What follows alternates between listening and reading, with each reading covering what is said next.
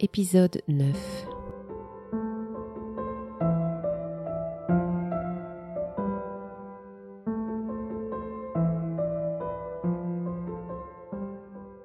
revenant de la de, de, de la jungle, c'était en 1954 et après euh, nous avons euh, goûté les premiers jours et après des années de paix.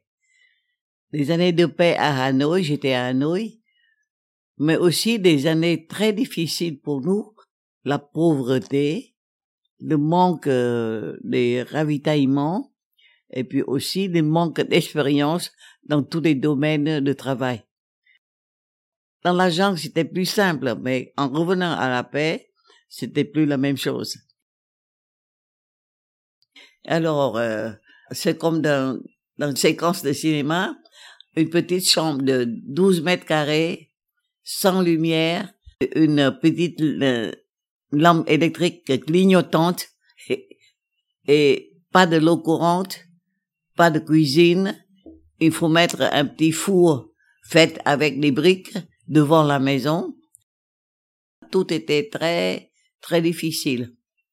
Le salaire était minime on avait juste de quoi pour acheter 12 kilos de riz, une bouteille de, de Nurmam, la saumure euh, vietnamienne, quelques bottes euh, de légumes, de liserons d'eau et tout est, on n'a plus d'argent.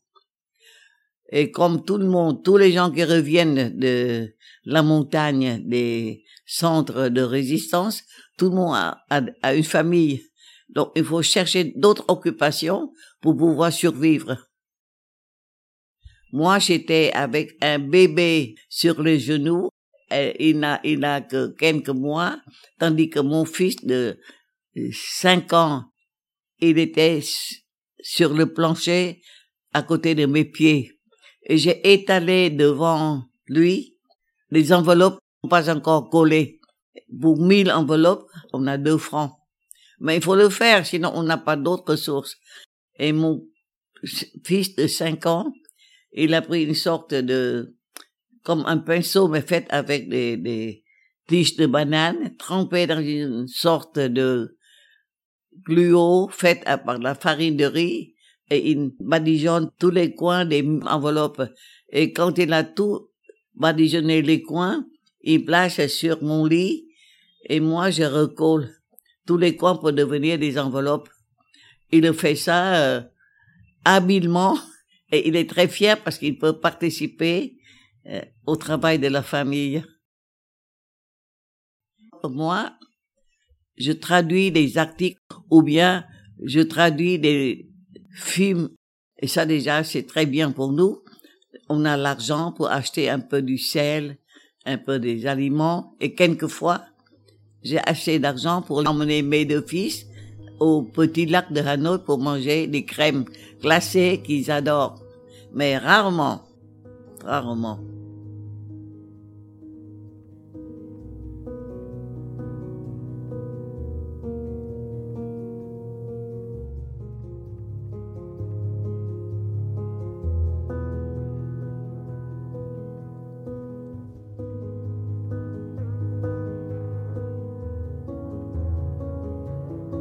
mais les difficultés de jour en jour euh, diminuent.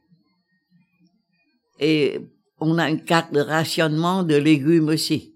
Et vous savez, on est, on est en train de travailler quand, tout à coup il y a un service de, de roulement de vendeuses de légumes qui arrive. On laisse tout, tout et tout le monde défaire sur la, la vendeuse pour pouvoir acheter des bottes de légumes encore, euh, encore fraîches. Et on n'a pas assez de riz. Dès que euh, la vendeuse de nouilles et de riz arrive, depuis le vice-ministre jusqu'au cadre, tout le monde laisse le travail pour faire la queue pour pouvoir acheter. Parce que si on retarde un peu, il n'y a plus que des nouilles déjà cassées et plein de cailloux, on peut pas manger. C'était des, des, temps de, très difficiles de rationnement qui durent euh, plusieurs années quand même.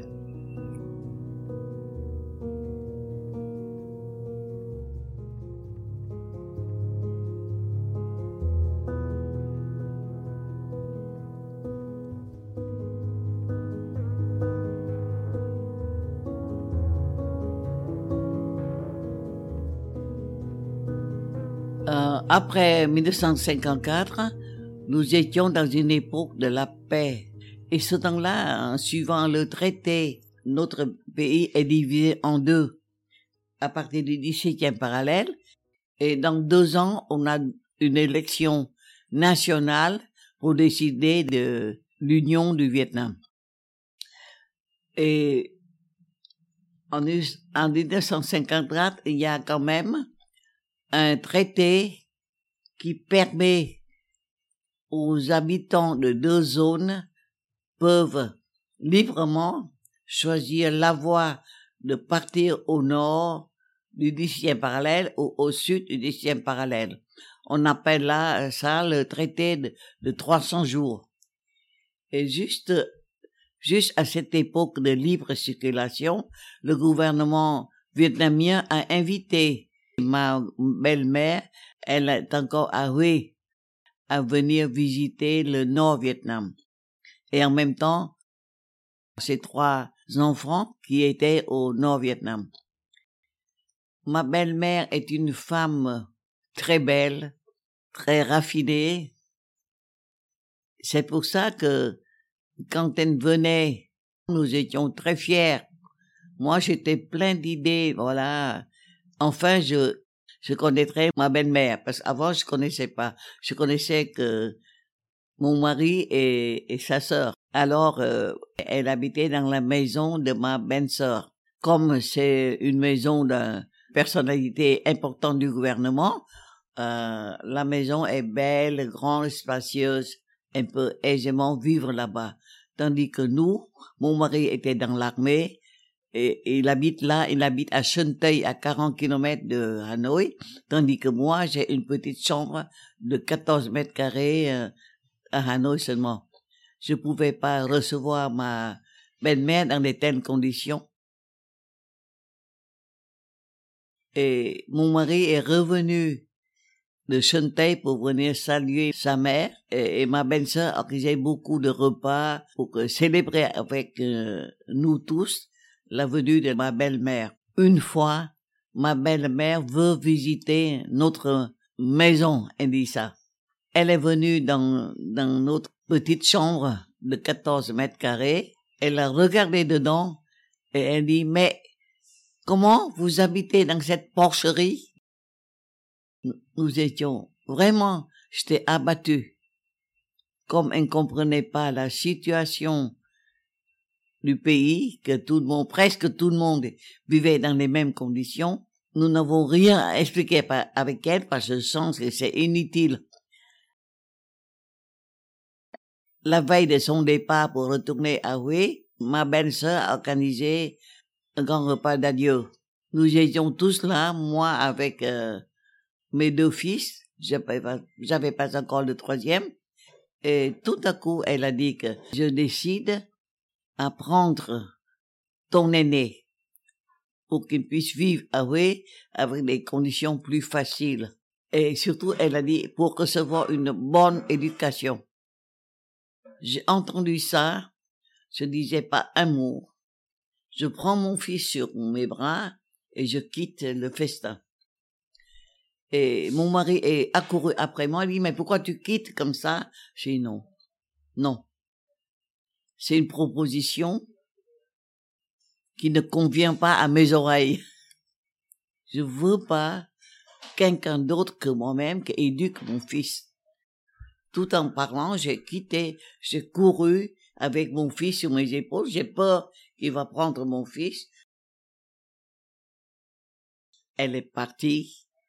Je ne la reverrai jamais parce qu'après elle est, elle est morte à Roué pendant euh, dans les dans les années de bombardement en en 68. Voilà, l'histoire c'était comme ça.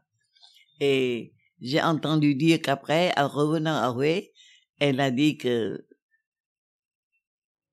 la femme de Huang est une femme redoutable. Oui, bon, allez, j'ai accepté ce mot, mais j'ai gardé mon fils.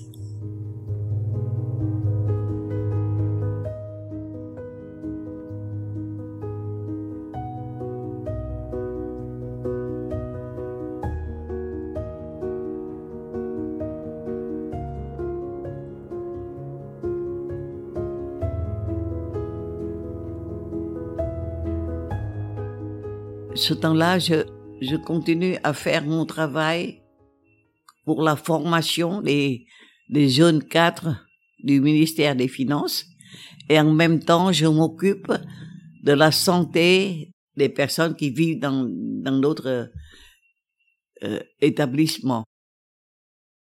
Nous étions presque 1000 personnes. Donc il y a toujours du travail. Le jour, je travaille pour la formation des cadres, mais dès qu'il y a quelqu'un de malade, on m'appelle toujours. après un certain temps, le ministère de la Santé m'a appelé en disant que tu as très bien fait ton travail pour soigner la santé des personnes de, de ce lotissement. Ils m'ont donné une bourse pour aller à l'école de médecine. Et mon mari est venu me voir et me voilà enceinte. Comme j'ai déjà ce temps-là deux enfants, petits enfants, et les conditions de vie sont assez difficiles, nous avons décidé à envoyer mon premier fils dans l'internat dans un village situé à environ 30 kilomètres de Hanoï. J'ai embrassé mon, mon fils et lui qui nous regardait partir sous la pluie. Et lui, il reste tout petit, un petit bonhomme, comme ça, euh, en pleurant. Ah, c'était des moments très durs pour moi. Ma, ma décision à laisser mon fils entrer dans l'internat situé à plusieurs kilomètres de la famille, parce que ce temps-là, j'étais enceinte du troisième fils. Et comme d'autres conditions financières et très restreintes, et je suis, je pense que si mon fils aîné reste avec moi, il, il aura supporté beaucoup de privations. Il vaut mieux de lui laisser ici avec les bonnes conditions de l'internat que de lui laisser dans les difficultés que sûrement nous allons avoir avec la naissance de mon troisième fils. Au mois d'août 1957, j'ai donné naissance à un troisième fils qui est mon fils cadet. Cette fois-ci, euh, tout se passait très bien. Je suis dans un, hôpital militaire le plus grand de Hanoï. On m'a très bien accueilli. L'enfant est bien né. Nous sommes bien nourris, bien soignés. C'est le troisième fils qui n'a pas supporté des privations comme ses deux frères. Et j'ai pu passer très brillamment mon euh, brevet de docteur. On, on a le, le, le brevet à la couleur rouge, c'est-à-dire parmi les meilleurs. Et immédiatement après, ils m'ont muté comme comme chef d'une salle de consultation. J'étais spécialisé sur la pédiatrie pour les enfants d'un quartier, d'un grand quartier. De... J'ai fait ce travail pendant deux ans avec beaucoup de difficultés parce que il y a trop d'enfants malades, très peu de médicaments, mais on a pu se débrouiller quand même.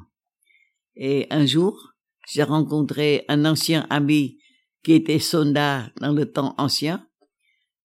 Il est le chef du bureau du personnel d'un comité qui s'appelle Comité des relations culturelles avec l'étranger. Il a besoin d'un docteur qui sait parler une langue étrangère. Et après quelque temps, je change de place. Avant, j'étais, j'étais très, très, très occupé par les enfants malades du quartier. Et maintenant, je n'ai que soigner la santé des personnes qui viennent au Vietnam pour parler, pour raconter, pour fumer la guerre au Vietnam. C'est deux choses très différentes. Euh, avec cette nouvelle poste, je peux avoir beaucoup de contacts de l'étranger. Je m'en rappelle toujours. Il y a toujours, il y a le, l'astronaute Tito, qui était un des premiers astronautes du, du monde, était venu euh, visiter Vietnam. Ho Chi Minh m'a dit de venir pour euh, soigner la santé de Tito. Moi, je, je me suis dit, mais Tito, il a plein de santé, il est astronaute, et moi, comment je pouvais le, le soigner, mais c'est l'obligation. Euh, et le comité des relations culturelles m'a présenté à Titov en disant que c'est le docteur qui, qui sera de votre santé. Et lui et moi, on s'est éclaté de rire. Et moi, j'ai dit à lui, je sais pas comment vous soignez parce que vous êtes en parfaite santé. Et, et il est très content et il est très, très gentil. Il m'a dit, maintenant, je vais vous faire, je vais connaître une chose assez rare. Alors, il a dit, il m'a dit de faire sa tension artérielle, mesurer sa tension artérielle. J'ai mesuré et, alors c'est, 120-80, c'est parfait. Alors, il a dit, maintenant, vous allez voir, je vais baisser ma tension artérielle moi-même. Et j'ai remesuré, ça descend, descend jusqu'à la limite. Moi, j'étais effrayé, mais il, non. Je sais faire ça. Et puis, vrai, il a fait remonter sa tension artérielle jusqu'à euh, jusqu'au normal. Il, il, était extraordinaire, gentil comme tout. Et une fois, on, on était dans la baie d'Allon. Et euh, Ho Chi Minh était avec lui en promenade sur la baie d'Allon. On a vu une, une, petite île tout près, magnifique. Et Tito m'a dit, oh, que c'est beau, que c'est beau. Alors, Ho Chi Minh a parlé avec euh, aux alentours, disant maintenant, on appelle cette île île Tito. Et maintenant, c'est l'île Tito, tout le monde connaît, et très visitée ce temps-là.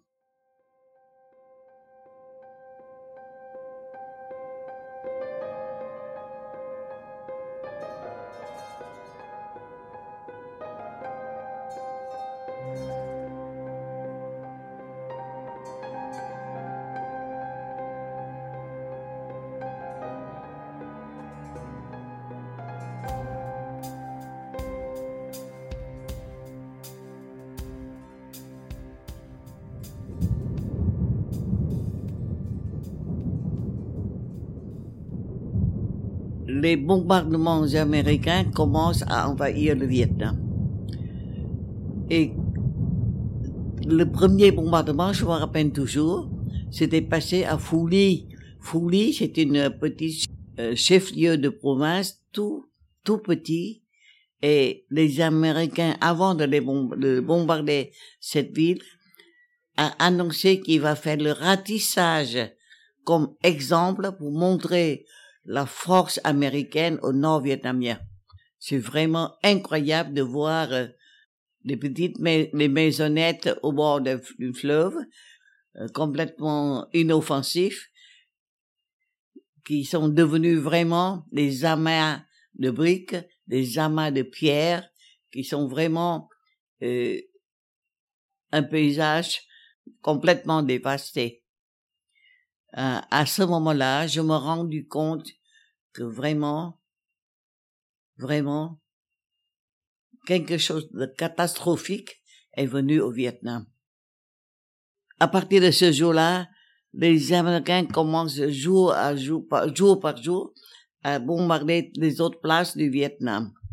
Ils annoncent toujours qu'ils ne bombardent que les centres de défense militaire, ils ne bombardent que seulement les points stratégiques, mais en vérité, je vois qu'ils bombardent beaucoup dans les centres des habitations civiles.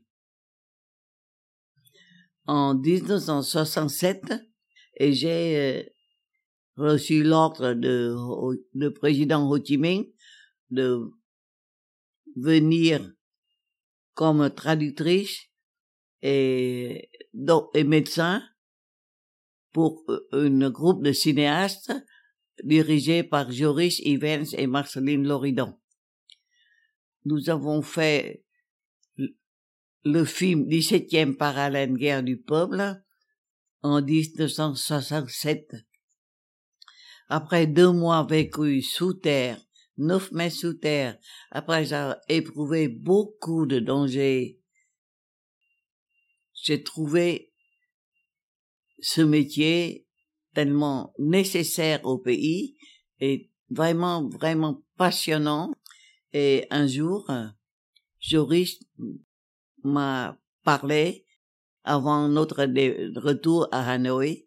Il a dit que tu vois à fond, il n'y a aucun métier du monde où tu peux à la fois dans un instant fumer la vie et fumer la mort.